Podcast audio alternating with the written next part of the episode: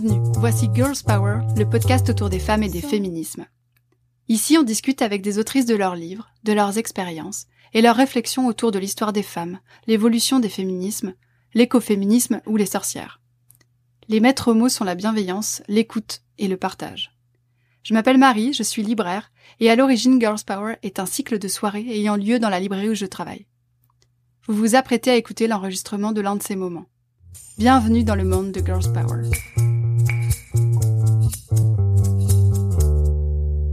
Bienvenue à toutes et à tous, bienvenue au comptoir des mots pour cette soirée du cycle Girls Power, le cycle autour des femmes et des féminismes que j'anime ici depuis 4 ans. Je suis Marie Morel et je suis très contente de vous voir aussi nombreuses pour le lancement du livre Défaire le discours sexiste des médias, publié par les éditions Lattès et écrit par Rose Lamy, que vous connaissez déjà sous le nom de Préparez-vous pour la bagarre.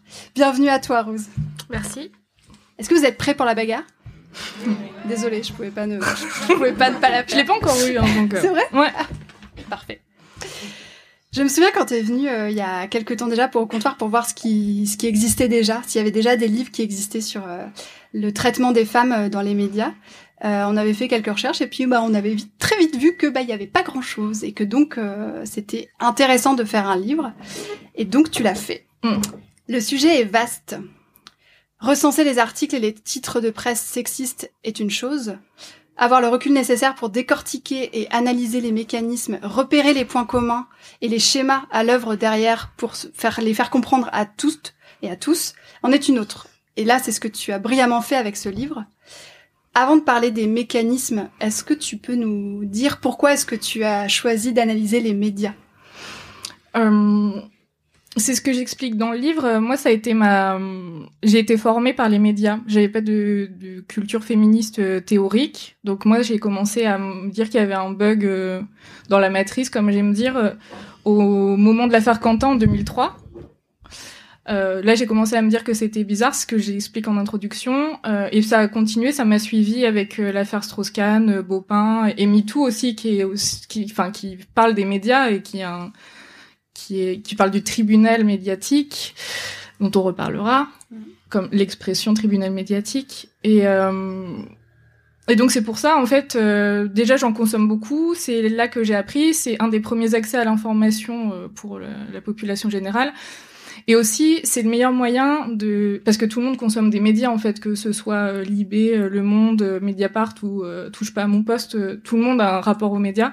Et c'est ce qui permet de faire une démonstration euh, un peu universelle. Alors, C'est des grands mots, mais... euh, c'est quelque chose auquel on a tous accès et qu'on peut tous euh, vérifier en temps réel. Et c'est, j'ai, quand même une obsession pour la preuve. Ce que je dis en introduction, comme on nous croit pas, euh, on ne croit jamais quand on dit quelque chose. Il faut toujours l'étayer. Et je me suis dit, les médias, bah, c'est parfait puisqu'il suffira d'aller sur Google et tout ce que j'ai écrit est vérifiable.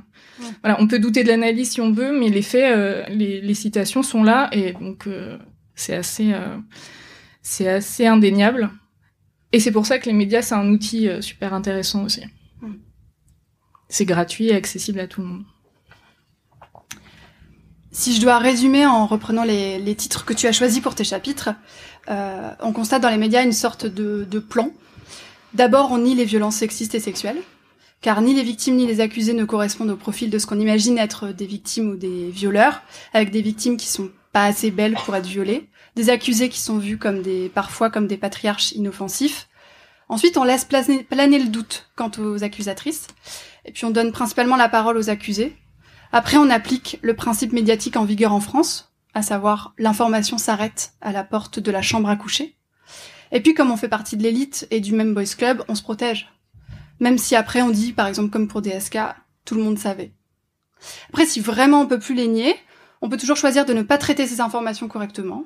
Donc on passe au faut pas exagérer et on déshumanise les victimes et toutes les femmes en les traitant comme des objets. Par exemple, il la tue et la met à la poubelle c'est habituellement une chose, et même un déchet que l'on met à la poubelle, pas une femme. Sachant que si c'est entre deux amants, on romantise, et surtout, quoi qu'il arrive, on minimise. On utilise des mots comme dérapage, par exemple sur France 3, tu cites un dérapage gravissime pour parler d'un viol en réunion sur mineur de 15 ans. On déresponsabilise les hommes, d'ailleurs on les efface même en tant que sujet, par exemple on titre Une femme tuée de plusieurs coups de couteau à son domicile, son conjoint recherché, au lieu de et là tu proposes, Un homme tue sa femme de plusieurs coups de couteau à son domicile, il est recherché. Enfin, si vraiment on peut pas nier que c'est encore une fois un homme qui a violenté une femme, on fait diversion, on accuse les féministes d'être un danger pour les hommes et pour la démocratie. On va pas pouvoir, euh, on va pas avoir le temps d'analyser et développer chacun de ces mécanismes. Pour ça, vous pourrez lire le livre. Mais je voudrais revenir sur certains d'entre eux en particulier. Pourquoi est-ce que tu parles de dépolitisation des violences sexistes et sexuelles Et pourquoi est-ce que c'est important de ne pas de traiter ces violences hors des pages de faits divers? Bah, La dépolitisation, c'est le fait de traiter les violences sexistes et sexuelles en dehors des pages centrales des journaux, qui seraient l'actualité, la politique, ou alors ça on l'a euh, une à deux fois par an avec la journée euh, internationale des droits des femmes ou la journée du 25 qui arrive là pour l'élimination de la violence euh, faite aux femmes. Et en dehors de ces catégories-là, alors ça a tendance à changer, ça va un petit peu mieux, mais on va traiter tous ces faits de violence masculine, euh, sexuelle ou pas, dans la rubrique des faits divers. Et par définition, déjà, on les écarte du, centre de l'information, enfin du centre de, de du, centre des informations importantes. On les met en périphérie dans la rubrique des faits divers, et parce qu'on les met dans cette catégorie, il y a des usages, il y a une tradition depuis le 19e siècle qui fait que un fait divers doit être euh, rédigé de manière, enfin, et, court et doit être immanent. Et immanent, ça veut dire euh, qu'il faut qu'on ait toutes les réponses à la question dans le fait divers. Donc on va, enfin, les journalistes vont donner une raison, ils vont donner un motif souvent. Il faut qu'en fait, quand on sort du fait divers, on, est, on se pose pas de questions. Euh, sur qui, pourquoi, quand. Voilà, ou qu'on se pose pas de questions politiques sur le sujet. C'est ce que Alain Barthes. Euh... Oui, c'est ça? Roland Barthes. Roland Barthes. Oh, pardon. Parce que Roland Barthes. Barthes disait. c'est Bart Simpson dans son essai sur les faits divers. Roland Barthes, donc, euh, il a expliqué que c'est comme euh, un fait divers, c'est comme euh, une nouvelle qui doit suffire à elle-même et que l'information, c'est le chapitre d'un roman qu'on a besoin, enfin, on a besoin d'avoir lu avant et après pour comprendre ce qu'on est en train d'analyser. Donc, par le traitement en faits divers, on les dépolitise et on les traite sous un angle individuel souvent parce qu'on va trouver des motifs qui sont absurdes et indécents souvent euh, des femmes qui sont tuées parce qu'elles n'ont pas bien fait cuire les, pizzas ou parce qu'il y avait des grumeaux dans la pâte à crêpes. Il est célèbre celui-là. Et, euh, et c'est pas du tout la raison de leur mort en fait. On, passe à côté du vrai problème qui est que euh, de manière systémique, tous les trois jours, des femmes sont tuées en France. C'est, un, enfin ça ne s'arrête pas en fait. Là, on, a passé les 101 et on était à 99 pendant longtemps et, et on se dit, bah, c'est sûr que ça va arriver. Et puis ça arrive deux un dimanche et, voilà, ça s'arrête jamais. Et si on, on le traite pas sous cet angle-là, on le met pas au cœur d'un dialogue euh, de société et, ça reste périphérique et dépolitisé. Un peu anecdotique finalement. Oui, anecdotique, c'est des choses qui c'est des infos qui suivent tous les jours, elles, se chassent, l'une chasse l'autre et puis on fait pas le lien en fait que tous les jours euh, enfin que tous les trois jours c'est comme ça. Et donc euh, un exemple de politisation, ça a été qu'on a arrêté de dire crime passionnel pour les féminicides et qu'on a commencé à dire féminicide et là, on l'a politisé, puisque le mot euh, nommait un vrai problème, et il a commencé à être en une. Il a été en une euh, du Monde, de Libé, il y a eu un, envoyé spécial sur France 2. Et là, du coup, il devient un sujet politique. Et la conséquence de ça, est très directe, parce que les campagnes pour qu'on dise le mot féminicide, ça a commencé en 2016, et ça a quand même été... Euh, bon, on, je fais pas de commentaires sur ça, mais ça a été quand même la cause du quinquennat euh, d'une présidentielle. Donc c'est politisé, ça c'est politiser, le sujet. Après, euh, voilà, je parle pas de des, des actions menées. Enfin, vous savez. Alors justement sur le crime passionnel, euh, j'ai relevé euh, deux phrases que tu dis dans le livre. Pourquoi cette tendance à dramatiser et à présenter comme singulier un événement qui a au contraire une dimension politique c'est exactement ce qu'on vient de dire. Mm.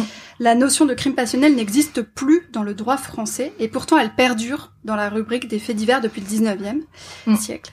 Il semblerait que la fiction soit ici plus forte que la réalité. Alors évidemment, moi, en tant que libraire, ça m'a ça m'a beaucoup interpellé le, le, rapport entre la fiction et la réalité. Euh, Qu'est-ce que tu veux dire par là?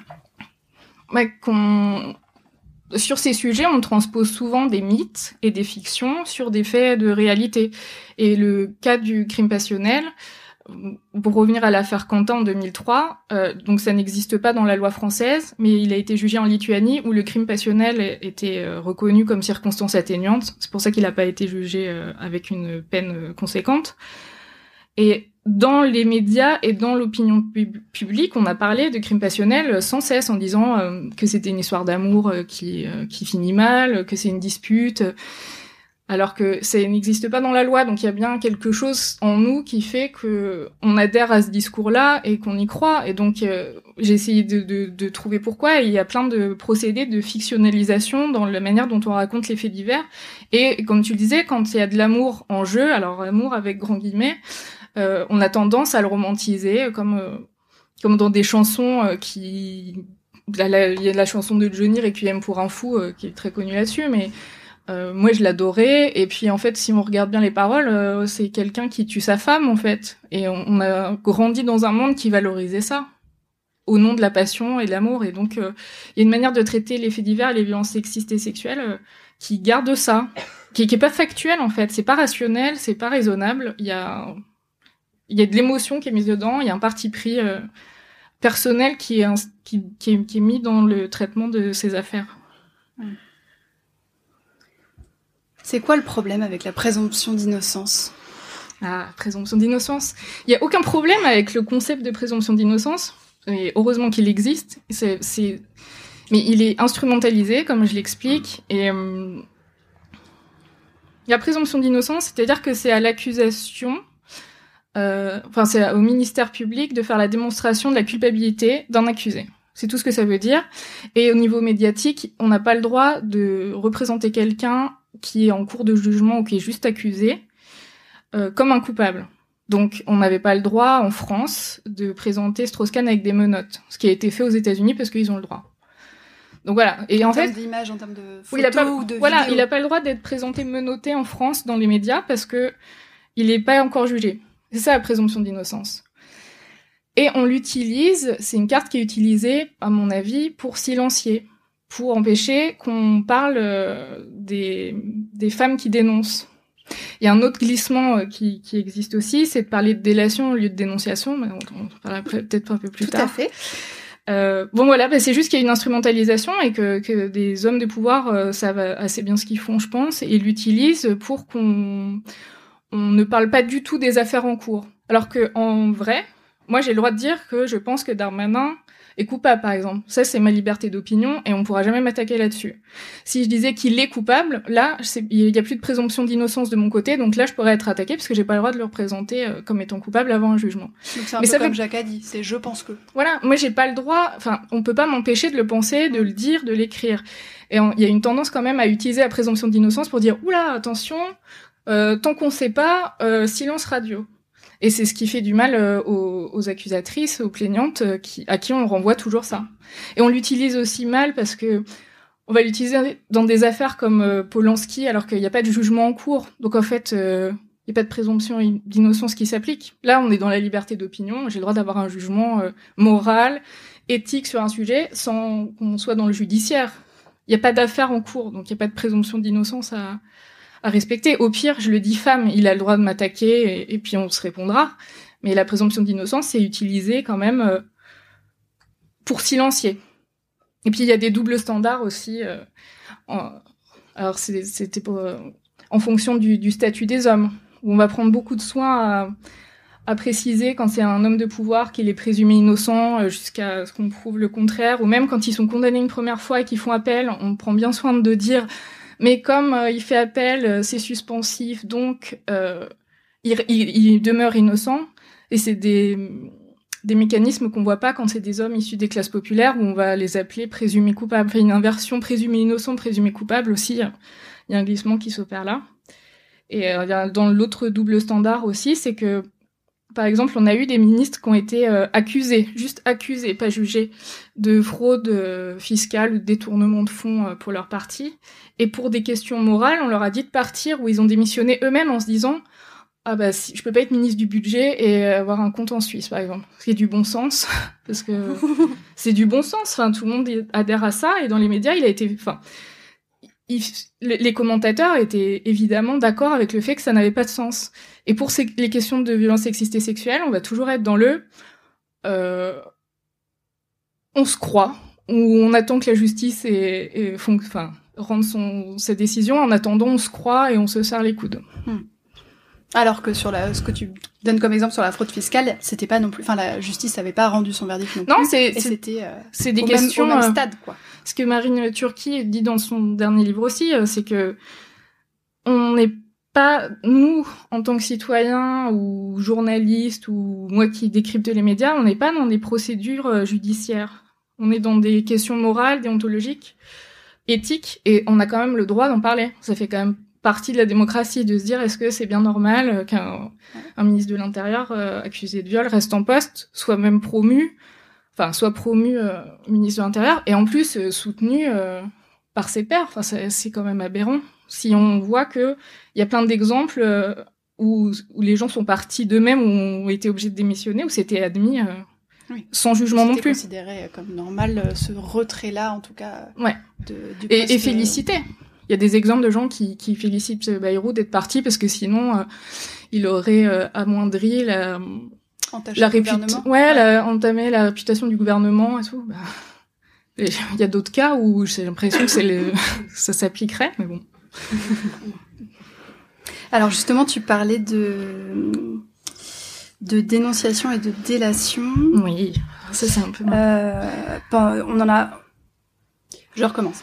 Euh, Suite à MeToo, on a beaucoup lu et vu euh, dans les médias d'hommes crier au scandale et euh, dénoncer justement, euh, s'insurger face à une soi-disant mm. campagne de délation. Est-ce que tu peux nous expliquer ce que tu, la, quelle est la différence déjà entre euh, dénonciation et délation et pourquoi est-ce que c'est pas anodin d'avoir choisi ces termes-là? Moi, je trouve ça incroyable que dès MeToo, on ait parlé de délation, mais sans aucun recul et sans sans même penser ce qu'on était en train de faire jusqu'au gouvernement parce qu'il me semble que c'est Castaner ou je sais plus là je suis perdue c'est peut-être euh, Édouard Philippe. Bah, jusque dans les les instances gouvernementales ah non c'est Macron même qui en parle. Bon pardon. Euh, qu'on ait parlé du mot délation. En fait c'est un glissement sémantique hyper grave parce que ce qui se passe c'est que c'est des citoyennes qui sont lanceuses d'alerte victime potentielle ou victime avérée, qui donne l'alerte sur un crime ou un délit. Donc, c'est ce qu'on encourage les citoyens à faire. Il y a même une obligation légale de le faire pour les enfants et pour les, enfin quand on quand on apprend des violences faites aux enfants et quand on est fonctionnaire euh, de d'État, on doit dénoncer des crimes dont on aurait entendu parler. C'est quand même euh, en tant que citoyen quelque chose qu'on nous enjoint à faire.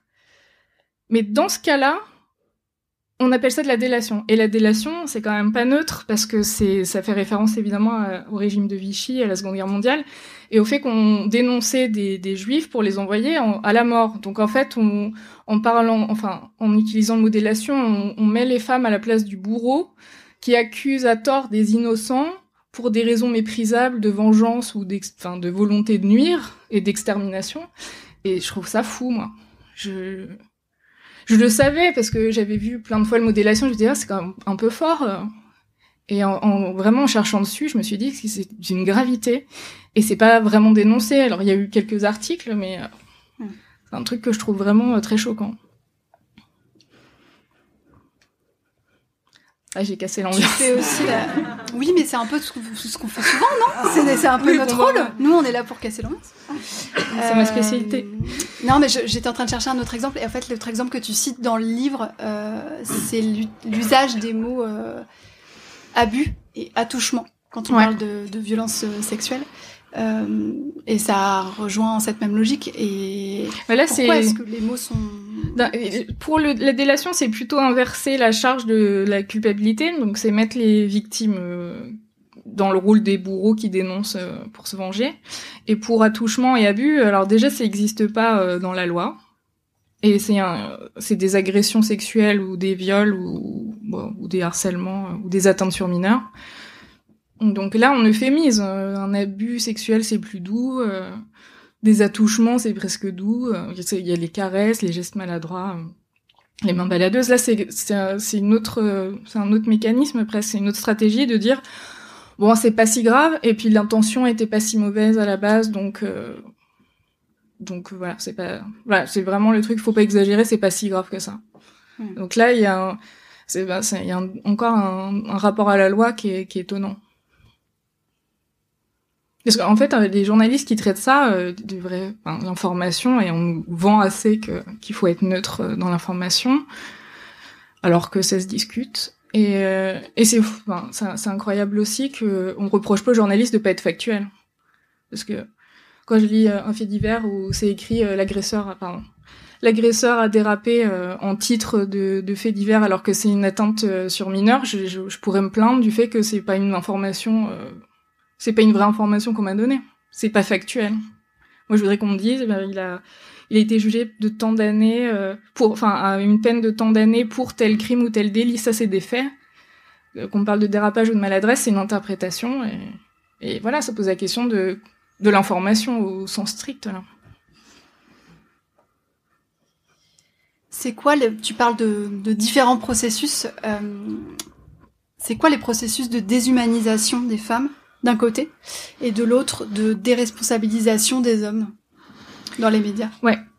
Alors euh, pour la déshumanisation, c'est une partie euh, qui a été assez compliquée à faire parce qu'en fait j'avais plein d'éléments de sexisme ordinaire qui était qu'on on nommait les femmes par leur prénom, par des surnoms, qu'on parlait de leurs habits, qu'on les appelait une femme, dans le, plus spectaculaire.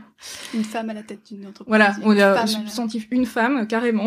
Donc euh, je voyais bien, enfin je voyais ça et au départ j'ai pensé à un truc plus descriptif que ce que j'ai fait euh, au final dans le livre, de parler d'une partie qui serait juste sur les sexismes ordinaires. Et en fait, c'est en, y repensant beaucoup et en, enfin, je me suis vraiment demandé, en fait, ça doit avoir euh, une autre, une autre utilité dans ce mécanisme, et je me suis rendu compte que ça permettait de, de créer un terrain de déshumanisation des femmes au départ, qui permettait après la déshumanisation des victimes, et le fait qu'on, comme on était, était un, peu insensibilisés à leur sort et qu'elles n'étaient pas tout à fait humaines et pas tout à fait des citoyennes de même niveau qu'un homme, bah c'est ce qui fait que on s'offusque pas en lisant des, horreurs comme tu as lu tout à l'heure. Euh, euh, sa femme l'énerve et il la, met, il la jette à la poubelle.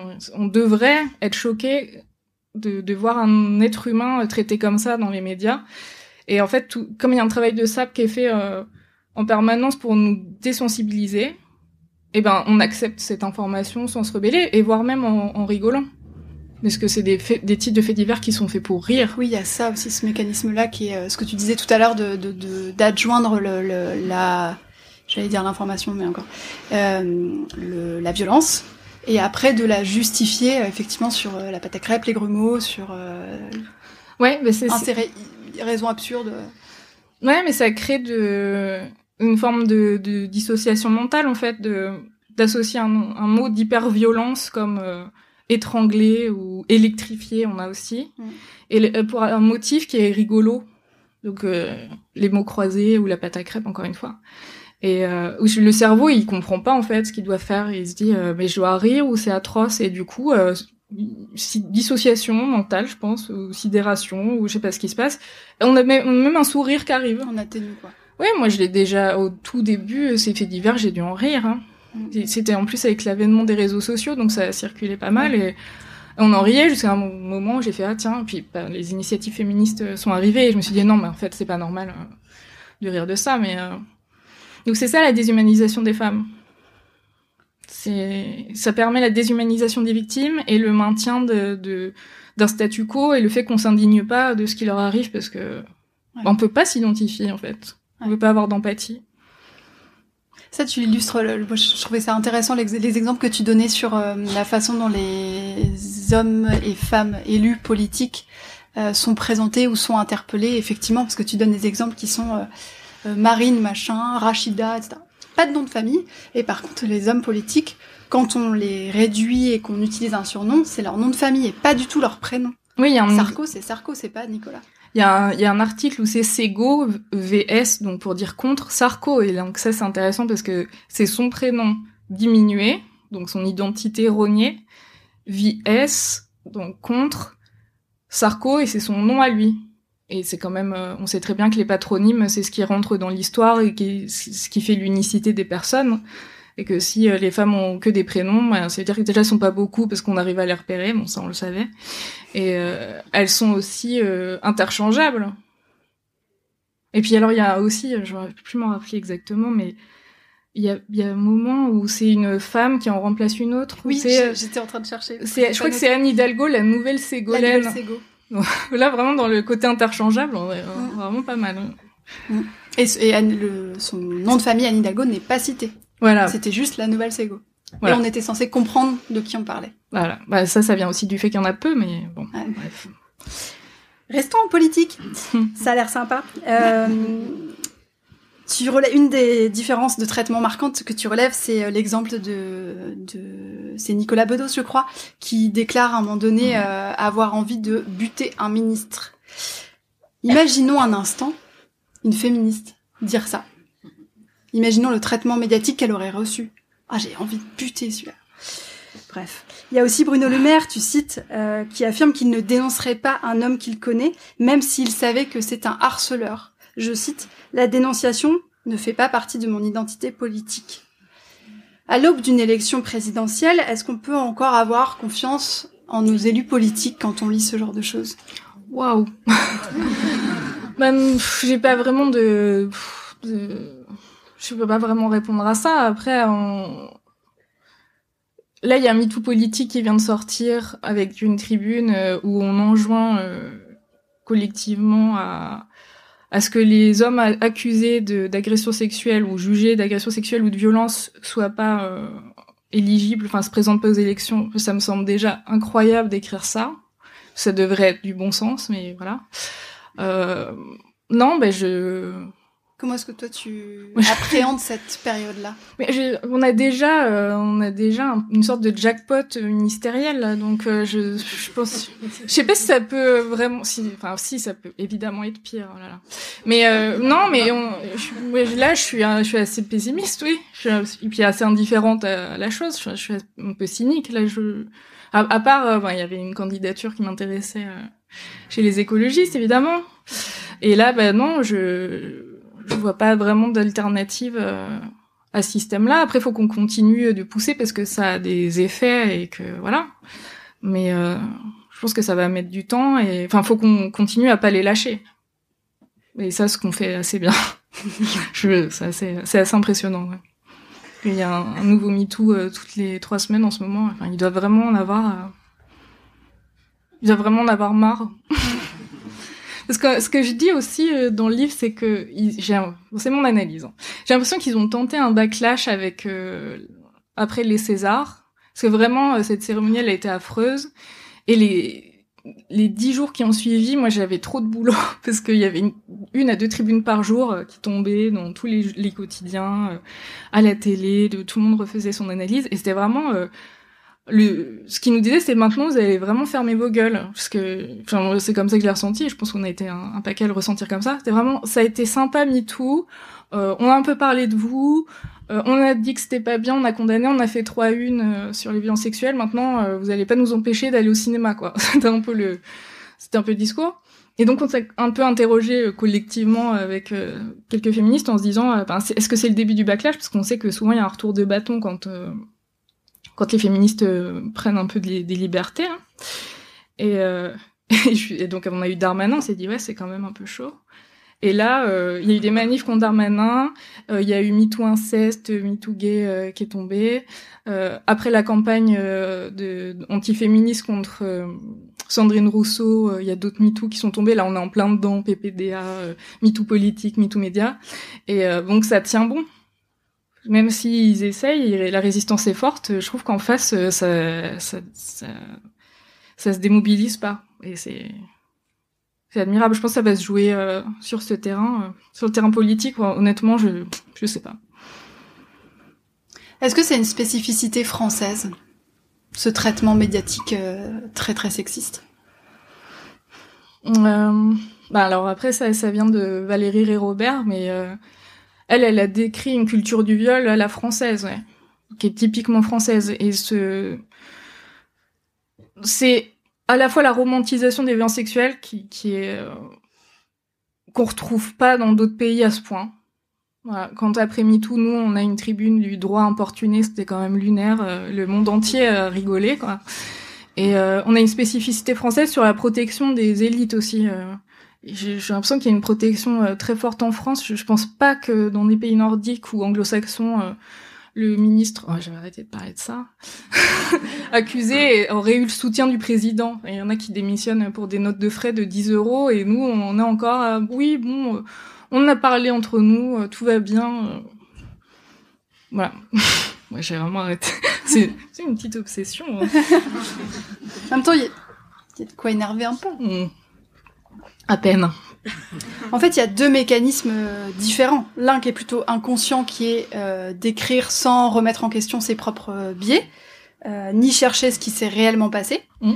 Et il y a l'autre, par contre, qui est tout à fait conscient, qui a une vraie volonté de nuire aux femmes et aux féministes, euh, qui est le mouvement antiféministe que tu commençais à évoquer. Alors, mm. qu'est-ce que toi tu as repéré comme euh, comme schéma récurrent vraiment antiféministe dans les médias?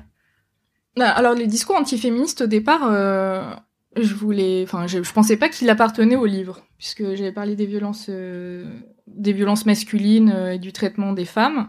Et je me suis dit tiens c'est un autre sujet parce que c'est plutôt des c'est plutôt des questions politiques. Mais à la fin, il me restait euh, tout ce matériel, matériaux euh, antiféministes et euh, je savais pas quoi en faire. Parce qu'en fait, sur les réseaux sociaux, les féministes, on s'indigne aussi bien d'un fait divers mal écrit que d'une sortie antiféministe sur un plateau télé. Donc j'avais vraiment gardé tout ça. Et en les regardant et après avoir écrit une grande partie du livre, je me suis rendu compte que c'était les mêmes mécanismes sexistes qui étaient à l'œuvre. Donc on déshumanise aussi les féministes en les en les appelant des hyènes, en les appelant des hommes. Du coup, on les déshumanise pas, mais euh, mais voilà, on, les, on nie leur identité aussi. Euh, il y a les mêmes recours à l'hystérie, à la folie, au fait d'être euh, d'être ingérable, d'être dans l'émotionnel et pas dans la raison. Et, et c'est pour ça que déjà j'ai parlé du discours antiféministe.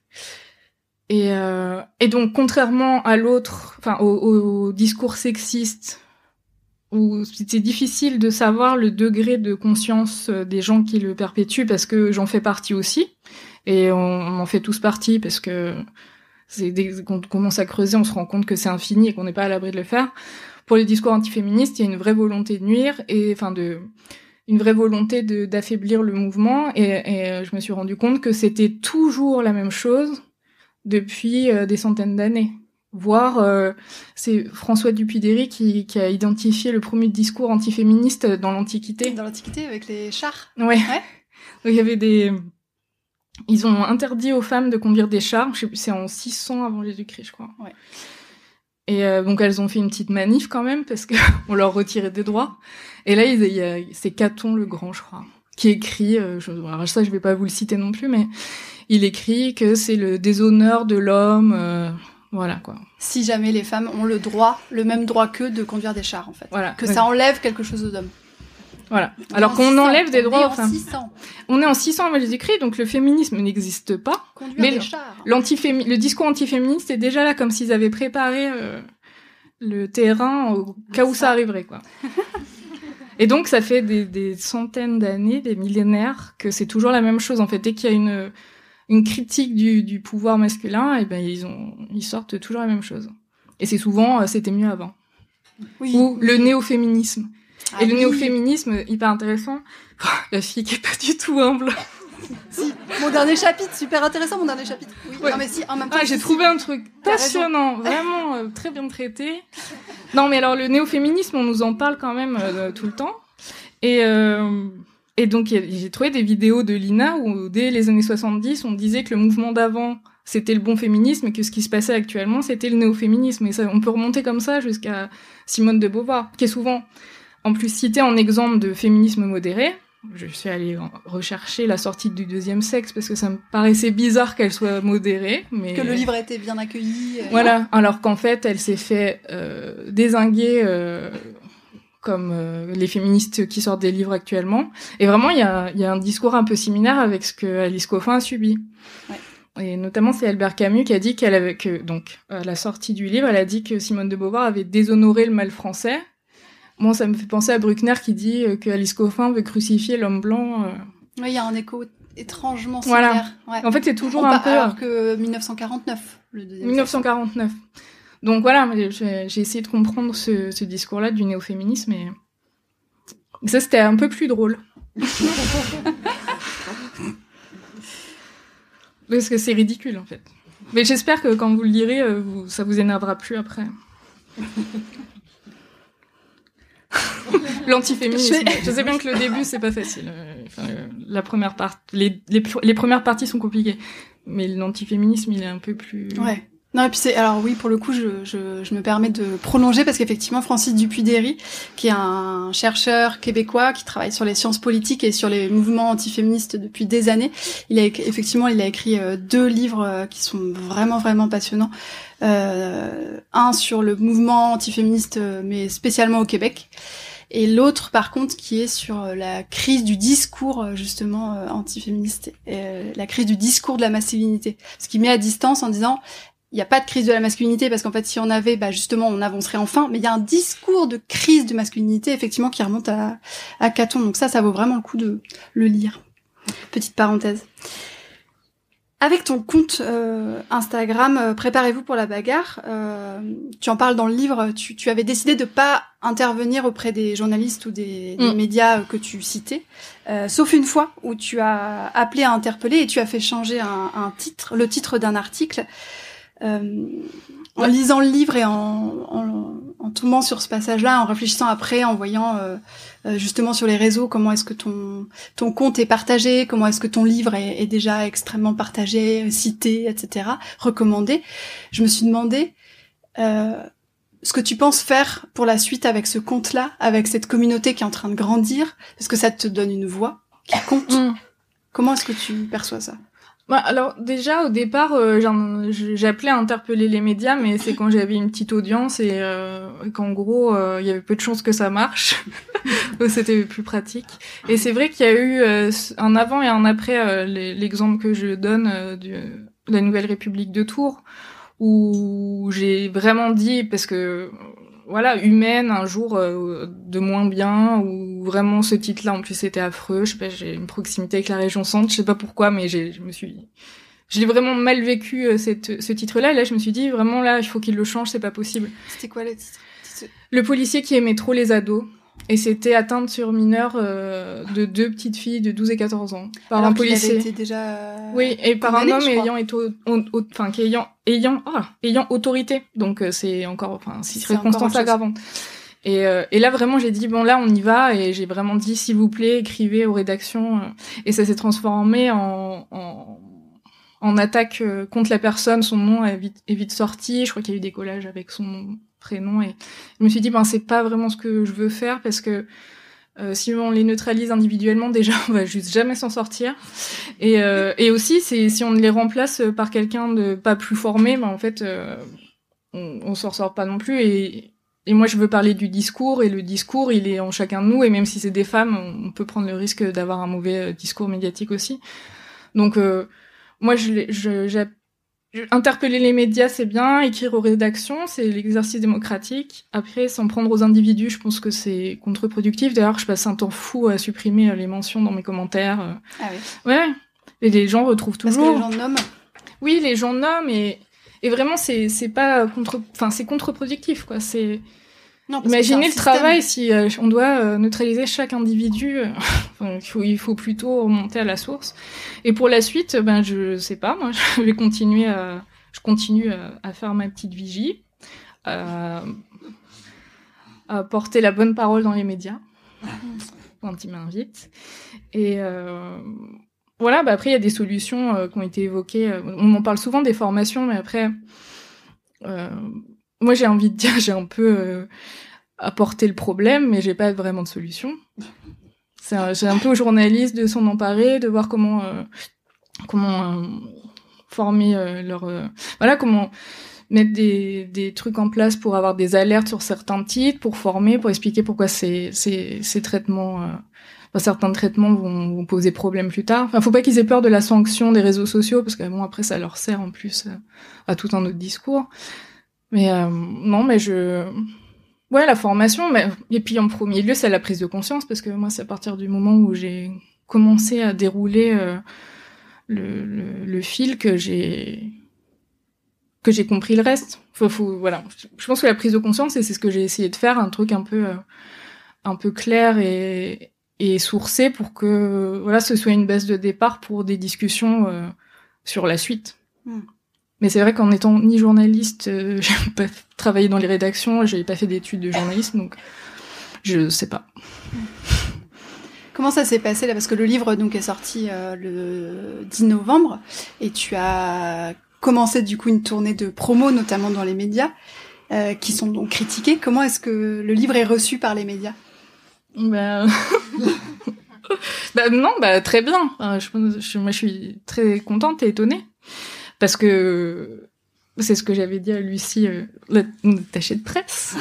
Au tout début, j'ai dit bah bon courage hein, parce que ils sont à peu près tous cités en long, en large et en travers et et voilà, en fait, ce qui est vrai, c'est qu'il y a, ce qu'elle m'a dit d'ailleurs, qu'il y a beaucoup de gens dans une rédaction, que tout le monde n'est pas forcément d'accord, qu'il y a des, aussi des débats en interne, et, et je pense pas que par nature euh, les médias veuillent mal faire, mais euh, et qu'ils aient même conscience de ce qui, ce qui est produit. Du coup, c'est une plutôt bonne réception. Ils sont, ils sont plutôt intéressés. Hier, j'ai fait un, une discussion avec deux euh, grandes rédactrices, euh, une de LCI et, une de BFM. Et c'était super bien. C'était sur Binge, vous pourrez écouter aujourd'hui, il est sorti, si on ne peut plus rien dire. Et, c'était vraiment super parce que, bon, voilà, euh, on, était quand même dans des points de vue sur le papier, c'était bon. Et en fait, c'était très constructif parce qu'elle aussi, elle voit bien que le monde change et, et elles n'ont pas forcément conscience de certaines choses qui sont dites et il y avait un, ça, a donné lieu à un dialogue hyper intéressant. Moi, c'est du dialogue que je veux aussi euh, avec les médias. Voilà. Comment est-ce que hum, sur ton compte Instagram. Déjà là avec le livre, ça veut dire que tu t'es plongé dedans quand même pour faire des recherches, pour l'écrire, etc. Et plus avec ton compte Instagram où tu relais, tu décortiques et donc tu as une veille sur l'actualité qui est quand même nauséabonde. Du coup, tu te tapes des, enfin je veux dire, des heures d'analyse et de lecture de d'articles qui sont euh, assez euh, atroces. Comment est-ce que tu fais pour préserver ta santé mentale? Non mais c'est une vraie bah, question. je, suis, je, suis traumatisée, donc euh, je suis dissociée. Voilà, je pense que c'est ça qui m'aide. J'arrive à, à, switcher euh, les émotions quand il faut. Moi, c'est triste, mais je pense qu'on est beaucoup dans ce cas. Non, je pense qu'il y a une part de de d'endurance euh, au à l'horreur. Après, ben bon équilibre de vie personnelle. Hein. Il faut voilà. Euh, avoir du, du temps pour soi aussi et savoir couper. Mais non, euh, je je sais pas moi quand il y a quand ça m'intéresse et quand j'ai de la curiosité euh, c'est pas si lourd que ça. Après bah il y a des moments où là comme euh, pour la Nouvelle République euh, c'était trop puis des fois c'est trop et j'arrête hein, j'ai déjà fermé la page. Des fois je poste plus ou juste des stories détentes. Là je poste beaucoup moins en ce moment parce que j'ai plein de j'ai plein de choses à faire aussi mais mais voilà, c'est terrible, mais je crois vraiment que la piste dissociation, c'est... Hmm. Et, en fait, c'est une autre... Euh, une autre militante qui l'avait dit, c'est euh, Anna Toumazov qui avait fait un, des posts en disant que elle était tellement harcelée que c'était devenu un traumatisme et que maintenant elle était dissociée et que c'est ça qui lui permettait de continuer à faire sa page. Donc euh, ça pose des questions. Après, voilà, le jour où ce sera trop, euh, j'arrête, hein. je refile les clés. et puis il y en a d'autres qui voilà continuent. Les codes. Voilà, bah ouais, moi je, vois le truc comme ça aussi. Peut-être qu'on n'a pas vocation à rester euh, dix ans à se faire du mal aussi, euh, s'il y a d'autres choses qui se profilent. Tant qu'il y a toujours des gens qui, qui continueront derrière, ce que je pense vraiment. Voilà, aussi, on n'est pas des, des super héroïnes. Est-ce que tu, est-ce que tu remarques des, des pistes d'amélioration Est-ce qu'il y a des choses qui te donnent espoir quand même? Est-ce que tu vois des choses bouger? Oui, oui, j'en parle beaucoup. Euh, enfin, j'en parle dans le livre. Euh, bah, sur la question du féminicide, euh, la manière dont ça s'est, euh, dont le mot a été utilisé euh, par les médias, puis maintenant dans dans l'opinion populaire. J'étais avec maman l'autre fois devant Faustine Bollard émission de France 2. Et c'était Féminicide, de point, on ne tue pas par amour. Et c'est quand même une émission grand public de France 2 l'après-midi. Et c'est un slogan de manif. Je me suis dit, tiens, quand même, ça, ça avance et, ça avance vite, en tout cas sur le féminicide. Et sur les violences sexuelles, ben, on n'a plus qu'à faire pareil, en fait. On va faire le même travail euh, de, de l'étaner euh, jour après jour. Et, euh, et, ça finira bien par euh, rentrer. Donc c'est ça qui fait tenir aussi par rapport à la question que tu posais avant, c'est qu'il y a aussi des résultats. C'est pas que un océan de, de, désespoir aussi. Là, depuis la rentrée, il y a beaucoup de discours féministes dans les médias. C'est mes postes roses. J'en ai pas souvent. Et là, j'en ai vraiment beaucoup. Il y a des, il y a beaucoup de militantes qui sortent des livres. Oh, donc, oui. donc ça, elles vont dans les médias, donc c'est du nouveau discours qui arrive, et, et donc ça aussi, ça, ça, fait vraiment plaisir. On est, il y a quand même un, un élan aussi. Euh... Il y a Yel dans le dico. Voilà, il y a Yel dans le dico. Ouais. Non, il y a des unes du monde euh, sur. Euh... C'était quoi la dernière euh, sur l'inceste? Il y a quand même y a la Libé. Pas plus tard que je sais plus quand. Il y a dix jours. ça, c'est quand même une avancée historique. C'est euh, il y a des accusatrices qui accusent PPDA, des accusatrices qui accusent donc PPDA euh, de violences sexuelles. On les croit moyens quand même à l'instant T. Lui, il va sur euh, quotidien et, il dit toujours de l'anonymat, qu'elle vienne me regarder dans les yeux pour me dire ce que j'ai fait de mal. Bon, l'Empire contre-attaque. Elles font une une de Libé, euh, visage découvert, euh, avec euh, une enquête de je sais pas combien de pages fait par Libé. Et ça, voilà, là on est hors de la justice, on est dans l'investigation. Libé risque d'être, peut être attaqué en diffamation. Après, ça se jouera devant les tribunaux et tout. Apparemment, ça n'a pas été le cas. Ça, c'est historique. La, la, manière dont les médias font de l'investigation aussi, ça, c'est une piste d'amélioration, vraiment.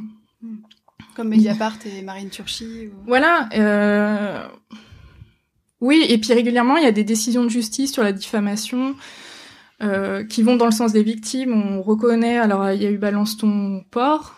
Éric Brion avait gagné euh, au départ pour diffamation contre Sandra, contre Sandra Muller. Et en fait, ça a été annulé. Et la justice écrit noir sur blanc. Euh, Peut-être qu'il en a souffert mais euh, c'est un sujet d'intérêt général, donc euh, on, la justice est du côté des personnes qui vont parler de la même manière que la justice est du côté des personnes qui luttent contre les crimes et les délits, hein, c'est logique. Et donc ça, euh, c'est des avancées historiques aussi. Donc oui, il y a quand même... Euh, et donc ça, c'est médiatique pour le coup. Et il y a des avancées, oui. La lecture de ton livre, euh, ça a provoqué chez moi euh, beaucoup de beaucoup d'émotions, beaucoup d'enthousiasme, mais aussi beaucoup de rage, vraiment. Alors que ça fait des années que j'ai des textes féministes, je pèse mes mots, de colère. Et après, je me suis dit, mais euh, c'est une super nouvelle, c'est une très très bonne nouvelle, parce que si ça a provoqué ça chez moi, en fait, ça m'a permis maintenant de déceler vachement plus vite dans l'actualité des, des, des, des, phrases sexistes, etc. Je me suis dit que, en fait, c'était signe que ton livre, il est excellent, et puis que bah, ça peut faire progresser d'autres mentalités chez d'autres personnes, et ça c'est fort, un livre comme ça. C'est un peu comme une formation euh, accélérée de, de super-héros, enfin en l'occurrence de super-héroïne. Euh, du coup, vous aussi, vous pouvez lire le livre de Rose et affûter votre regard. Et vous pouvez repérer les mécanismes présents absolument partout. c'est facile, c'est toujours les mêmes. Silenciation, décribilisation, attaque des féministes, le but du jeu, ça va être d'apprendre au monde entier à les repérer, comme ça après on pourra finir le jeu et on pourra passer à autre chose. À l'égalité, ça a l'air vachement plus fun. Merci beaucoup Rose pour ce ben, livre. Merci. Merci pour cette, ce moment. Si ça vous a plu et que vous trépignez d'envie de nous le dire, on est joignable sur Instagram et sur notre site librest.com, où vous pouvez acheter le livre de mon invité, que vraiment je vous recommande très fortement. Vous y trouverez aussi les livres et les autres références dont on a parlé. J'y mets aussi les prochaines dates des soirées Girls Power et des sélections thématiques, comme des idées de livres féministes pour enfants ou des livres sur les sorcières ou sur l'afroféminisme, et toutes les infos de ce podcast. À bientôt pour le prochain épisode de Girls Power.